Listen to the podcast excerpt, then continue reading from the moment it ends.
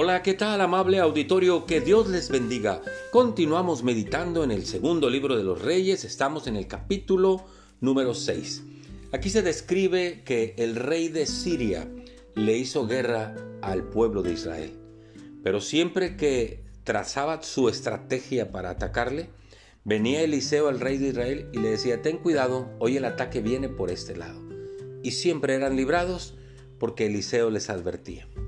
El rey de Siria llegó a pensar que había un espía entre ellos, que les avisaban a los de Israel lo que iba a pasar.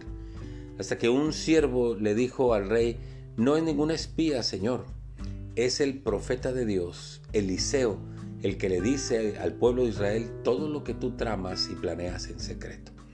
Y entonces le preguntan, ¿sabes dónde vive? Sí, está en tal lugar. Y el rey de Siria dice, hoy voy a acabar con la vida de Eliseo y manda un ejército que rodee la ciudad donde está el Eliseo para la mañana siguiente prenderlo, llevarlo al rey y darle muerte.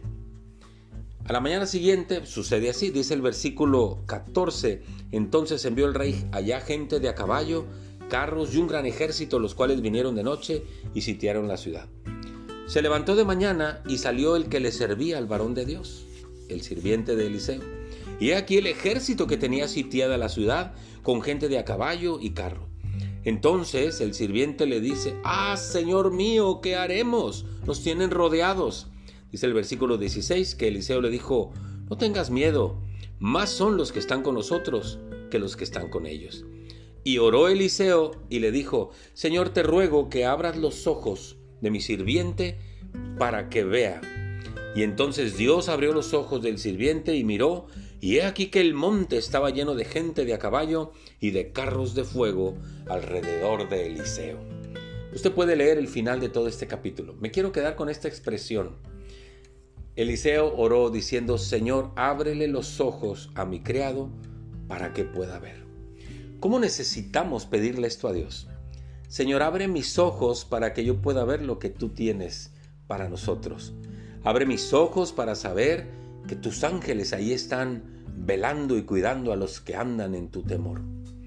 Abre mis ojos, Señor, y enséñame a ver las cosas de arriba, no las de la tierra, porque eso es lo que tiene gran valor, las cosas de arriba.